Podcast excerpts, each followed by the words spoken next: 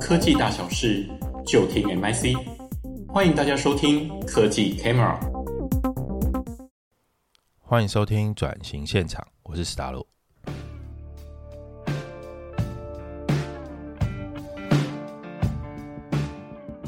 今天访的是游山茶坊的 Andy，哇，游山茶坊啊，大概是我从这个研究所之后就开始喝的这个呃茶行哦。那时候他们在南投的规模还没有很大，然后我记得从最开始我对他们家印象是那时候还在做厨师，然后呃有一天跟他们的小老板 Andy，那时候在聊天的时候，我们就聊到这个茶的这个双桃苦，就是三头气。那 Andy 也是很开心，然后他们他那时候就跟我说，不然我们就一起来做一件事情好了。他就后来就把就是同样一个烘焙度哦，只是不同的茶山、不同的产区的茶，然后不呃一模一样的制成，只是茶种的这个山头不同，然后就通通把它整理成四两、四两、四两，然后我那边就收到很多。然后就等于从什么松柏岭啊、大余岭啊、阿里山啊，这个甚至这个还有那个北部的，诶木栅啊，还有等等的很很多地方的茶都一次收到，然后我就开始试，然后那时候就开始对双桃葵哦这种很虚无缥缈的东西有一些很清楚明确的认知。嗯，后来啊，我们在日本食品展的时候又接上了。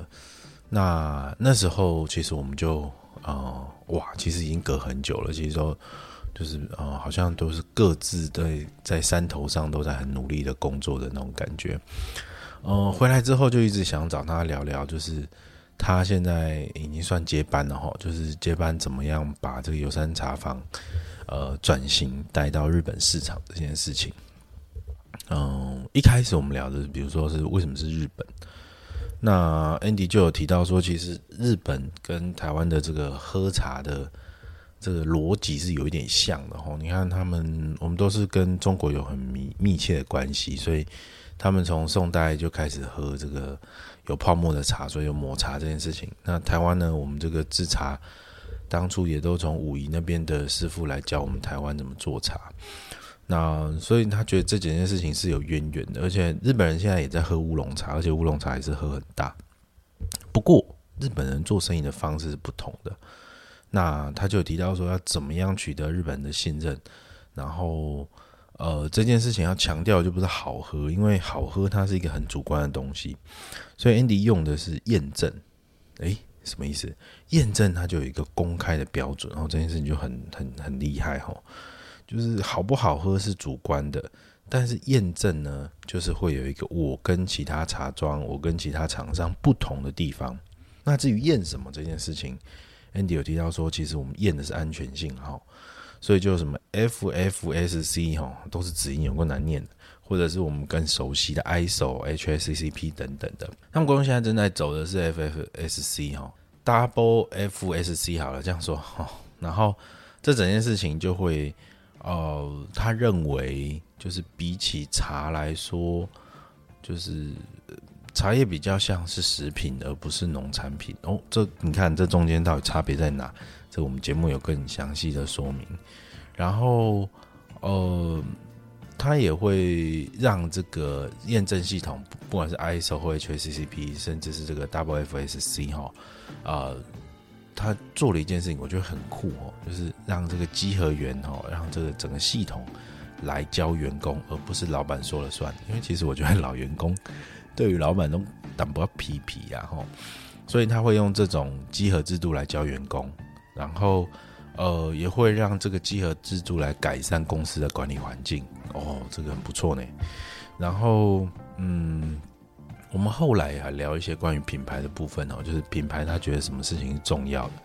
这个 Andy 有说，他认为基本功是最重要的。哦，就是呃，做品牌这件事情，他们家很幸运，就是他并没有这个父职辈的阻拦，因为他父亲刚好开始做，所以他接起来要做更多。所以他觉得基本功就是茶的品质是最重要的，这才有办法把品牌做起来。然后，呃，他说教育训练这一块啊，就是呃，对员工的教育训练，他觉得是呃实安实安实安很重要，所以说是做三次，哦，说三次。嗯，就不管是基层的或者是高层的，都从食安开始。那接下来呢，如果是高层的员工的话，他就会开始安排各个不同的这个教育训练，让他缺什么就补什么。而且有一件事情很重要，他认为从一开始就要使用非常优质的人才，一定要选比自己厉害的啦，然后这样子呢，呃，才不会这个造成什么大呆呆二呆二呆呆三呆呆呆相连到天边这种感觉。 呃，你会发现这一期我好像有一种欲罢不能的感觉，因为我真的觉得他们公司的转型转很大。那我们来看看，我们来听听看，Andy 跟有山茶坊这个转型的故事吧。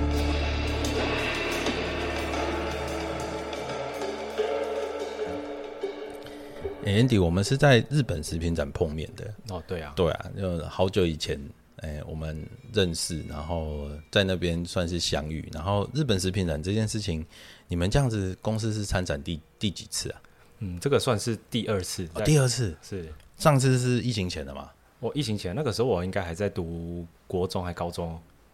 很久以前啊。很久很久以前。那为什么这次又决定要去？因为我们发现说日本的市场，我们现在没有经营的太好，所以我们应该是要由台湾这边的公司再重新到日本去面对这个市场，去找一些新的合作的可能。可是这个勇气啊，就是我觉得是很令人佩服的，因为日本人做生意的方式跟台湾人是很不一样嘛，是他很需要建立信任。是，对然后或者是那个那个信任可能是来自于朋友的关系的牵嘛，他是看，然后他发现你是这个朋他的朋友带的，他就因为信任他朋友，有点像保人的概念，于是信任你。可是我觉得参展这件事情就不一样，它有点像是陌生拜访，所以你必须要在这个短短的时间里面去得到他的信任。是。啊，你们那时候是怎么做努力？我们做努力的方式，事实上这个要从我们之前的食品展的经验，然后去做修正，得到现在这样子。我们在早期的食品展啊，我们只会告诉说，哎、我们公司是历史是什么，然后现在茶有多好喝。哦，不过今年呢，我们就做了一个大改进，我们把我们有得过的奖，跟我们公司有得过哪些食品安全的验证，以及我们公司跟其他茶公司不一样的独特之处，全部写出来，然后弄成日文，弄成日文对，然后还做成影片。所以日本人在乎这个。嗯，我不知道他在不在乎，但是这是我想到我目前我可以做的，哦，因为我去日本食品展会发现说，事实上有很多做茶的都去参参展，嗯，但是每个都做茶的，所以要是我是消费者，我一定会好奇说，你跟其他家有什么不一样？真的讲到台湾，讲到阿里山，日本就想到茶叶嘛。是对啊，然后我觉得日本的乌龙茶可能在这个瓶装市场最有名，就是那个阿萨伊那一只黑乌龙，是是是对，，还是三得利的黑乌龙，哎我忘记了。然后就黑色那个，对，黑乌龙嘛，然后那个就是有点像台湾那种便宜铁观音的味道嘛，哎，是是是对，是炭焙乌龙，哎是是，就韩国韩国很重那个味道哎嘿，然后泡不开。 是是是是是对啊，可是我就很好奇说，呃，他对于台湾的这种茶，尤其是我们的焙火，现在已经很难就搞成那么黑了嘛。对，然后呃，当然现在比赛茶区是我们这个越走越轻，胃越喝越痛。 对对对，没错，都配胃药一起服用，但是你看，就是跟日本这种黑乌龙的走向已经越越来越不同了。那日本人一开始你你你没有给试喝嘛？有。那、这个试喝你们一定也是下功夫，是喝热的、喝冰的还是怎么样？然后去怎么解释这些茶跟他们熟悉的黑乌龙不同？这你们怎么做啊、事实上，我在进行这个推广的时候啊，我反倒是没有从茶叶口味下手、欸。哦，哎、这个好特别哦！我以为我以为产品力这件事情会是重要的，你看到的是什么？因为我发现一件事情啊，在制茶业界啊，没有人会说自己的茶不好喝，哎、这是真的， 是啊。对，全每一个都是制茶大师，哎，OK，对，这就变成说是茶叶界的一个红海市场。嗯，你不可能跟客人说我茶特别好，特别好，因为隔壁的也说它很好啊，而且好不好喝这件事情是有时候很主观哦。对对，太过于主观。对，所以，我们公司在优山茶坊这个品牌，在这几年的呃思考之后啊，我们发现说，还有一件事情会比茶好喝更重要。嗯哼，这件事情就是茶的安全性。哦，主打食安这件事情，，对，因为食安，我认为说，我们台湾目前的市场的食安只要求农药残留，对对对。但是其他都没有要求。那我我我斗胆问一句，其他有什么？哎，我我认为一件事呃情，因为茶叶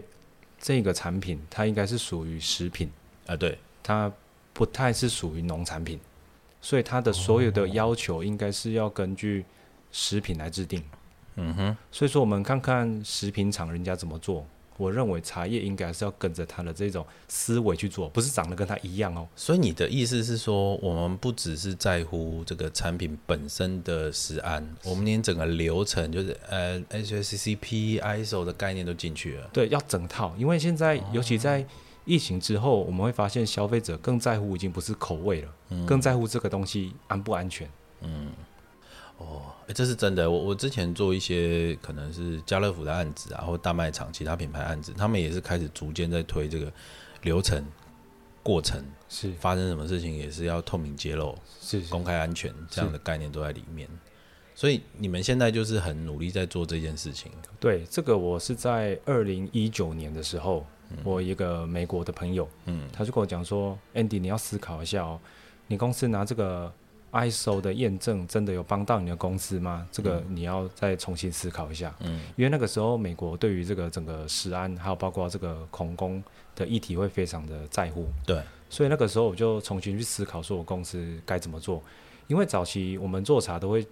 跟大家说，哎，我过程很卫生、很安全啊哎，但是每个人都会说嘛，对对对所以我们要怎么做呢？我们一定要找个第三方验证来帮我们证明我们做这个事情是对的。对，所以那个时候我们公司是验 ISO，、哦不过 ISO 那个时候我就看到了一个很大的问题点，在于说 ISO 它的来检查都是有通知的，就是会跟你说，哦哎、不我是嗯几月几号要来，但是 HACCP 就不是通知的啊，哎、全部都通知的啊，，全部都是通知的啊，都通知，哦因为那个。ISO 食品业界是 ISO 两万两千，里面就是嗯 ISO 九零零一加 HACCP 两个加起来等于 ISO 两万二，哦所以它是通知一起来验的。哦是，对，但是一有通知，我们男生有当过兵都知道嘛。哎，高装检啊，对，啊，要要先准备，啊，没有去跟别人借对嘛。对， 对但是这件事情，我认为说，我们公司花了这么多的资源，对然后做一个这样的事情，我觉得对于公司的成长是没有帮助的。 ，OK，了解，对，所以我就想说，我是不是应该换个别的方式？那时候我就是去跟一些验证公司在谈，谈完之后，我就觉得说，公司不可以再拿 ISO 了。嗯我那时候就把 ISO 直接放弃，或者说约我不签了。嗯， ISO 放弃就有点像是断了自己的那个一个生路，就好像你哎很工超勇敢的呢，对你工厂好像是你什么验证都没有啊。哎呀，如果说我们公司接下来下一个目标，全力通过新的验证，叫做 FWSC 两万二， F double S C 两万二就是，OK FSSC 两万对对二。对，对，这个我觉得它最有趣的地方是，它来检查是不告诉你的，反正啊玩真的对，就完整的。秘密课抽查感觉，对对对， OK 就是就是代表说，因为有时候我在跟呃同事在做一个沟通的时候，你一直跟他讲，你不如让一个稽核员来跟你对来跟你讲一句话，就等于那边讲了可能一个月还讲不通。哎，真的对对对对，哇，有一件事情就是因为呃游山茶坊这个品牌它本身是从农民起家的，嗯所以我们公司没有任何人懂得企业管理， ，OK，对对，所以说就会落入人家很常讲的这种家庭式、家族式管理。对，然后我也不是学气管的，所以我、嗯我更不会管。嗯，所以后来我发现，事实上你把 FWC 的东西全部做完，你的公司管理它已经完成了有六十趴。我就想到以前这个呃商人们，温州商人他们有一个叫一子而教的习俗啦，是是，就啊就是我这行李诶，我的囝不是我嘎嘎，哎，嘿，我是就把它跟人家尬交换呐，嘿啦，是是啊，他他比较下得下得了手，是是狠得下心嘛，是这也是哈，这个公司制度这件事情，我们就让嗯那个 FWSC 这件事情来弄，对，没错，让让别人来管。而且这个，嗯当我们有做到它的时候，代表说我们所做的事情在国际间是被承认的。那我问你哦，像这个认证啊，它一定会有一些跟这个 HACCP 或跟 ISO 不一样的地方。除了这个，在这个抽查这件事情更严格之外，它一定有什么精神？比如说像 ISO 就是 PDCA 嘛，对，对，就不断的演进什么的。然后 HACCP 很在乎那个过程嘛，是、对啊。然后那刚刚你说的这个认证，他在乎的是什么？哦他在乎的事实上，FWC 它很有趣哦，它是把 ISO 的那个 PDCA 加上 HACCP，、再加上他自己的要求。他自己的要求是什么他自己要求有有几个，比如一个就是说，你要去验证你的整个环境是嗯卫生的， OK 卫生这件事情就是要弄一个无菌操作台，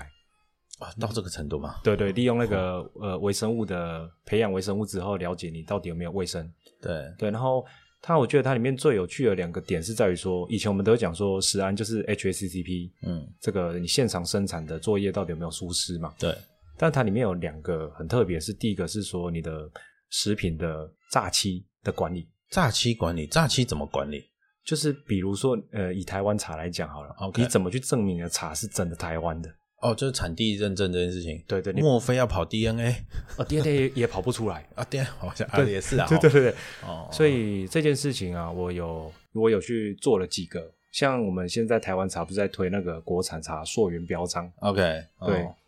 产销履历的东西啦。哦诶、对，然后在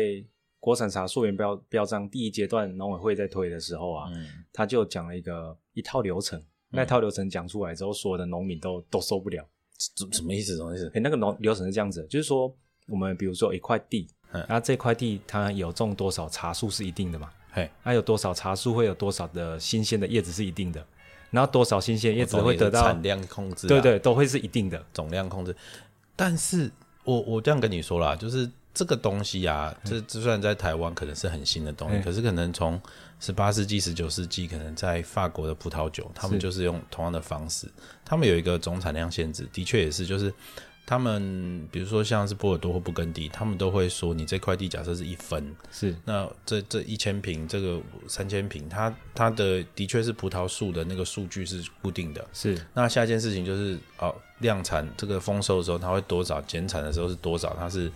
数据都一直累积，所以它是会有一个这个统计量在上面，而且是有一个合理值，对它不会有合理不会值啊偏。你不可能多十倍嘛，是啊，你多两倍，我觉得有有可能。是是是三倍哦，我看这不得了哈！是是老天是爷是赏饭 吃，多十倍，你你你解释一下。这这这这这东西怎么来的啊、对，所以他们在这些稍微高级一点的葡萄酒，他们是会有这个总量控制，然后他们也会甚至在最后，比如说做成酒的时候，这个酒精度数，他们也会有一个上限跟下限的限制，就怕你加糖啊，哦，加糖发酵就产生酒精嘛，哦，了解了哎解，呀，所以。但是，比如说像比较冷的地方啊，像阿尔萨斯这些产区，他们可能就因为太冷，所以葡萄不会太熟，不会太甜，所以它允许一定程度的天糖，可是天糖也会有一个酒精度的上限。是是是，对，因为呃酒精度高到一定程度，它会带来一些这个 body，就是你喝起来酒会比较润一点，比较好喝，是然后发酵也会产生甘油等等的。那总之来说，就是他们是一级单位去做这件事情，做总量控制。是所以我猜农委会那时候应该也是想学法国 AOC 的这样的这个法定产区的一个一个做法。对，没没错，是是这样做是很合理。嗯，然后但是农民全部反对，因为 OK 因为很难做，因为你那个，因为他们没有这个习惯，对，然后就是不过我觉得这个制度也是有一个症结点在里面。呃，你说，你说，你说，对对对，呃，我先把我这个部分把它讲完。好因为这个控制总产量这个啊，在我自己公司的制度，事实上我在二零一九年就开始做了。哦，我公司内部我所有的茶园，包括连 GPS 定位全部做。嗯，我知道我这块茶园可以产出多少合理的茶青，我都会做。嗯，但是因为这中间一定有手脚可以做啊，就比如说。我做出来的这个茶，我假设做出来一百斤好了，嗯，我这一百斤我可以地下流通，我可以拿这个证明去换进口茶一百斤进来，哦，我懂你意思了，就是每一个环节其实都有猫腻哦。对，都一定一定有猫腻可以可以这样做，因为他会查的话，一定是查台面上的，哦嗯，那台面下的就不会查，所以这样可以把查做一个调包，嗯，所以后来呢，我因为这件事情啊，我有再去跟呃 SGS 的实验室，我就说，哎、来来，我们来研究一个事情，嗯，我们来验证这个茶是不是那个产地的，不要验是不是台湾的，这件事情啊，那个呃，我记得有个食品检验公司叫 Eurofin，它有做是是是、啊，但是 Eurofin 做的那时候是因为它是法国公司啊，是是所以他们做葡萄酒，是是是哦然后还有做咖啡，这是不是这个产地的咖啡？是，对，OK，你继对续，说我我我也是想要做这个事情，哦，因为因为现在台湾茶我在验那个叫做国产茶的的身份嗯的证明嘛，但是它验出来的结果只能告诉我们结果是是不是台湾的，对但是我们台湾应该更在意说是不是那个产地的嘛。对呀、你看离山跟跟其他产区，我说我不小心讲其他产区就对对得罪人家，没没没就是离离山的，只要是你知道验出来真的是离山的，它的价格自然会高一点嘛。对对那对如果是验出来可能海拔低一点的，哦它价格可能就没有那么漂亮等等的嘛。是是是，没错。然后后来我就有跟嗯 SGS 谈这个事情，后来他就说好，我们就来做另外一个叫做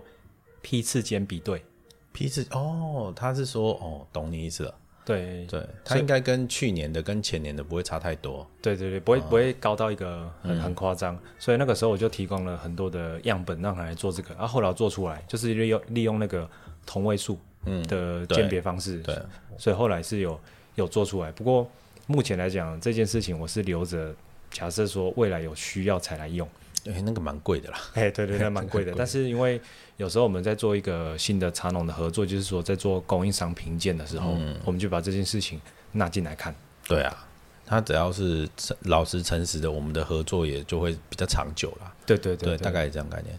哎、所以你是很在乎这些基本功的、对，因为我认为一件事情，品牌再怎么做，回归到基本功没做好，品牌都是虚的，都是是危假的，险的。对，都是危对险。，所以我在这几年，我们的品牌要大肆曝光、大肆做活动，我们都不太敢做，嗯，因为我们认为我们的呃马步还没有扎稳。你知道啊，这些东西啊，就是这个钱就很像那时候什么呃开店啊，或者是房子在做装潢的时候，那个在做水电泥做，是，那个几百万下去，哎、怎么什么都没有，对吧？还是是毛坯屋的状态。但是之后之后这个东西做完之后，后面才会变得真金价速喜，做事情才真的舒服，才会才会才会是顺畅的。对，你你那时候在弄的时候，哦，不管是你或者是跟老老板之间的沟通，在做这件事情的时候是有没有冲突啊？嗯，我我非常的幸运，哦我觉得我生到这个家庭真的是我之前我好烧好香、啊，哎呦哎呦哎呦，对对，我全家人，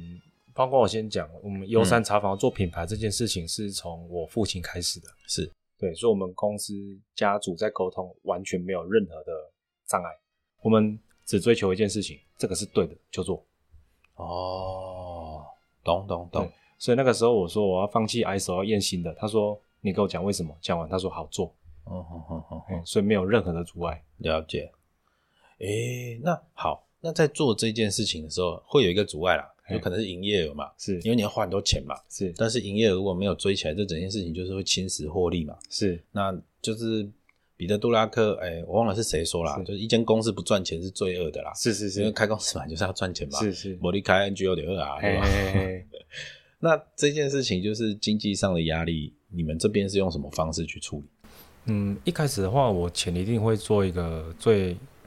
首要的考虑啦。嗯，所以当我从 ISO 换成呃 FWC 的时候呢，嗯嗯我有去评估过，事实上公司没有花太多的钱，他只是单纯把它转过去，因为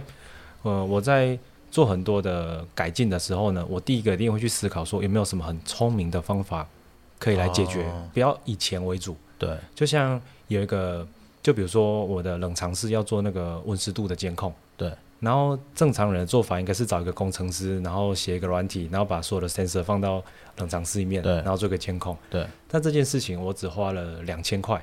哎呦把它全部做完，因，OK，为我去找了小米弄一弄，哎哦，结果一模一样。有现成的 solution，我们就用现成的 solution，就对不用自己做开发。对，所以我可以做的就是我全部都是用嗯最简单的方式来把它全部做完，除非我已经做到已经真的不行了，要花钱再花钱。因为我认为说可能是我自己不够努力，因为任何事情都一定有很多种解决方法，嗯，花钱是我觉得是最差的解决方方法了。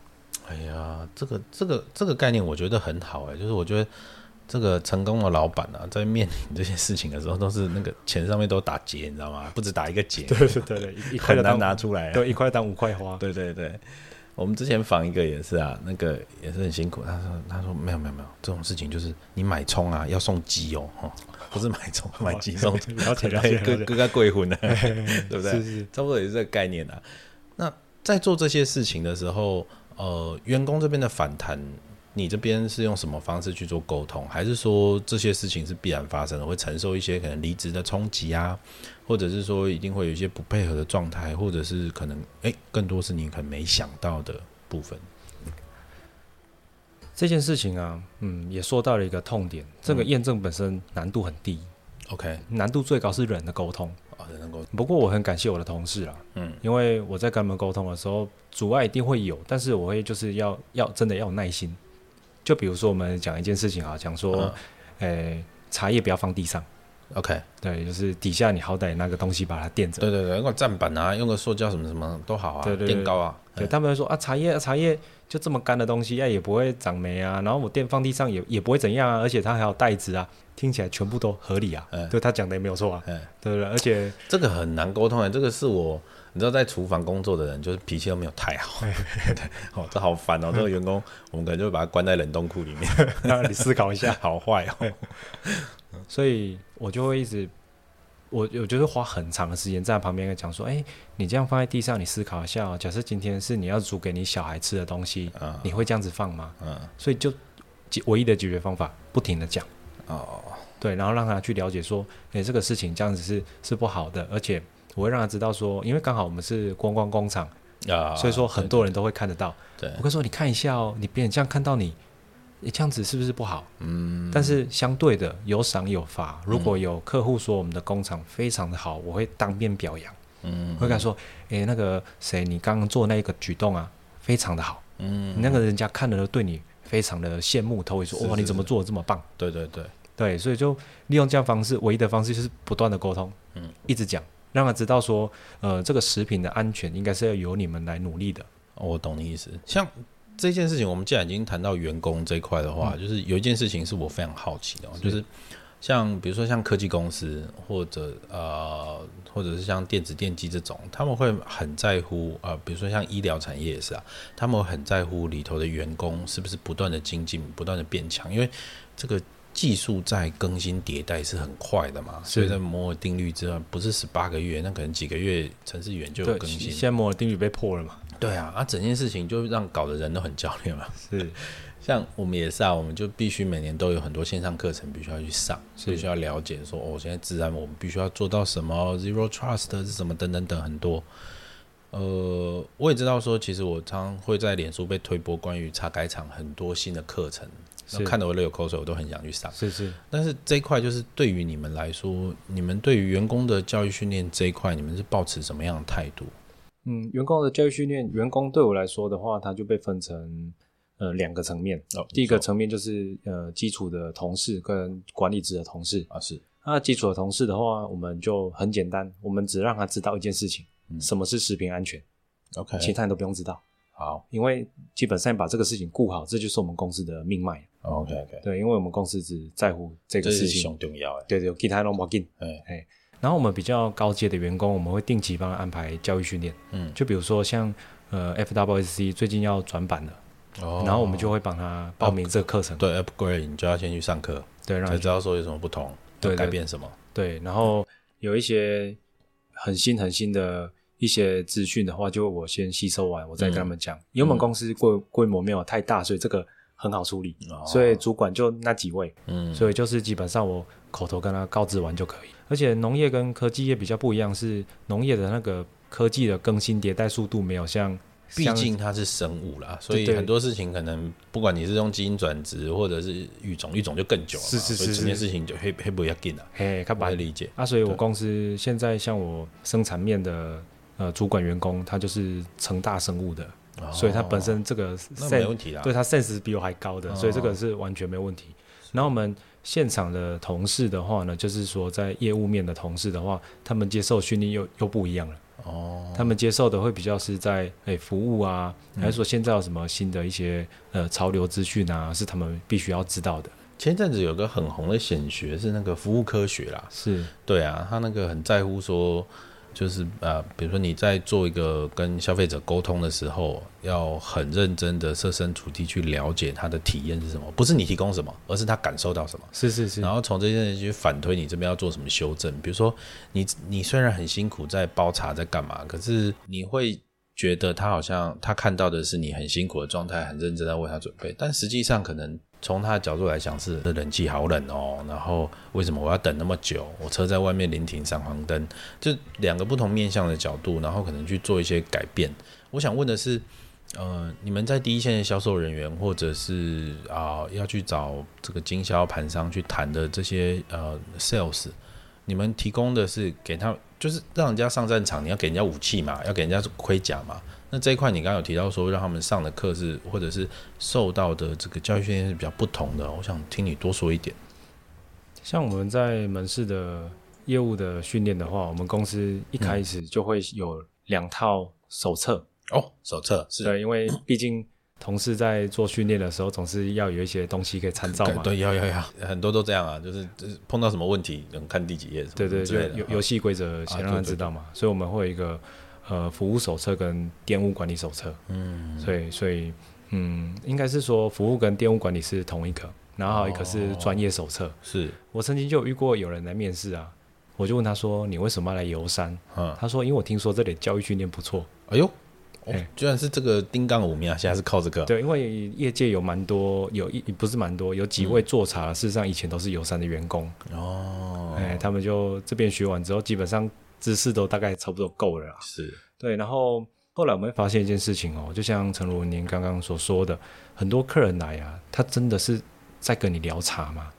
哎，这个我不确定啊，你这对对边碰到的是怎么样基本上不会有，啊？这样很少很少。这因为我们游山茶坊这四个字也是这样来的。我们在早期，因为游山是做呃种茶跟批发嘛，是客人来啊，百分之八十的时间是在跟你哈拉啊，聊那个山上发生什么事情啊，哦啊，山上是不是今年又有什么抓到三枪啊，哦然后又有什么是是爱玉啊，各式各样的，只有剩下百分之二十会跟你聊说，你这个茶的口味如何。所以我们跟同事的一些基础的教育训练有茶没错，嗯但是我们跟他教育训练的东西不会是一一直完全是茶，不过这个听起来这种东西就是比较需要手把手，让旁边在这个这个新进员工在旁边跟着听，了解说哦，那些老东叔在冲他，在听什么，在聊什么这样子。对，没错。所以我们公司来说的话，就是比较呃待比较久的的嗯同事，他嗯都会知道这些。啊，比较新的没问题，比较新的我们就要求他，你只要可以接待客户就好，嗯其他不要求。所以我们就是有有分阶段的。懂哎一一步一步啦哈，对对，也不要说一进来就要他什么都懂，这样子大家压力这个都为难人啊。对都都太大。所以能够坐在茶桌后面泡茶，那个不容易啊了，呃，对，是真的不容易。所以我就跟他们说，你们回去啊，有空真的要多看书。那个就要多练，那个就要聊天啊啦、那就板前师傅了呢哦。对啊，是是是是，就是你上知天文卡，谁呢哦？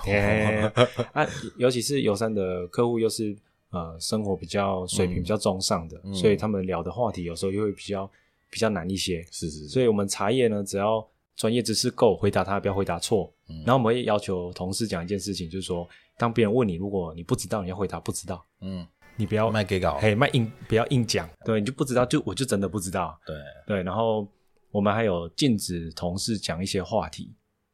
政治对，政治千万不能讲，然后别人的闲话家常也通通不能讲，哦，对啊，宗教可能也不要碰啦。哦对，也不要碰，就是比较敏感的是就通通不讲，然后其他的要怎么讲都都没都没还关哦好系啦，只要搭得上，我们也是欢迎这样。对，对，哎、我其实你刚提到这个东西，我就觉得，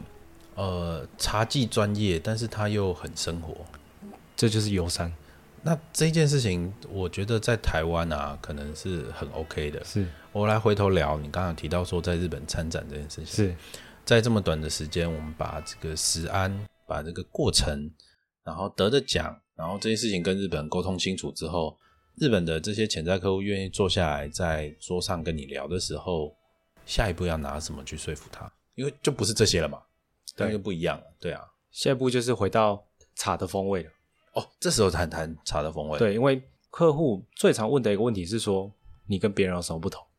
是啊，是啊，是啊，对对这个对这个问题最关键，对，但是我也不敢说我查特好喝，因为每个都就是刚刚讲都的，嘛这那都种啊都都一样的问题啊哎。所以我第一关我的敲门砖就是我刚刚讲那些我的独特之处，嗯，因为我所做的这些，在整个台湾的茶叶界来说，应该是比较少人做的，太客气了，应该只有你们在做啊对了 比，较比较对比较比较少人做。但是我认为说，我有这样的表现，才有机会把茶的价值表现出来。嗯，对，茶它的整个前端的生产制造管理不应该是现在这个样子。嗯，对，所以接下来就是要让他了解它的风味了。然后茶风味这件事情啊，我们也不会讲说我的茶特好喝，特好喝这件事情我们从来不会讲。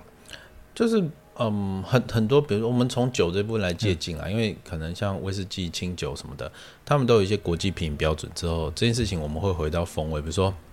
这个前味可能带花香，但尾韵带一些泥土跟皮革，然后中间会出现什么？你们也是用这种这种语汇去跟人家沟通吗？不会，诶，那你们怎么说？我们非常的简单，就是你喝下去你的感受嗯，你是喜欢的就好了。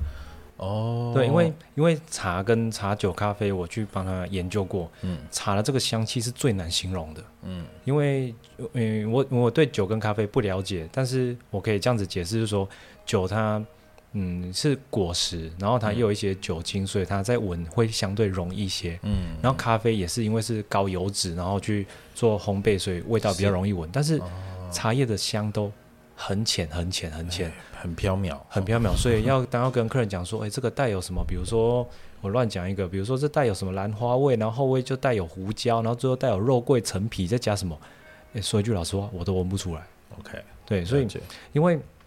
正如我刚刚所说的，我认为买茶这件事情跟喝茶跟买衣服很像，嗯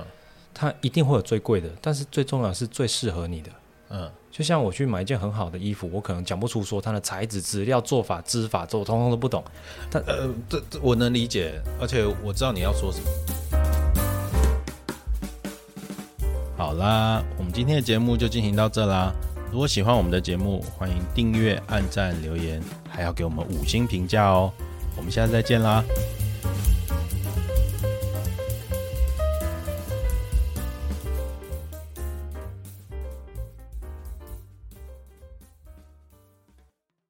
Thank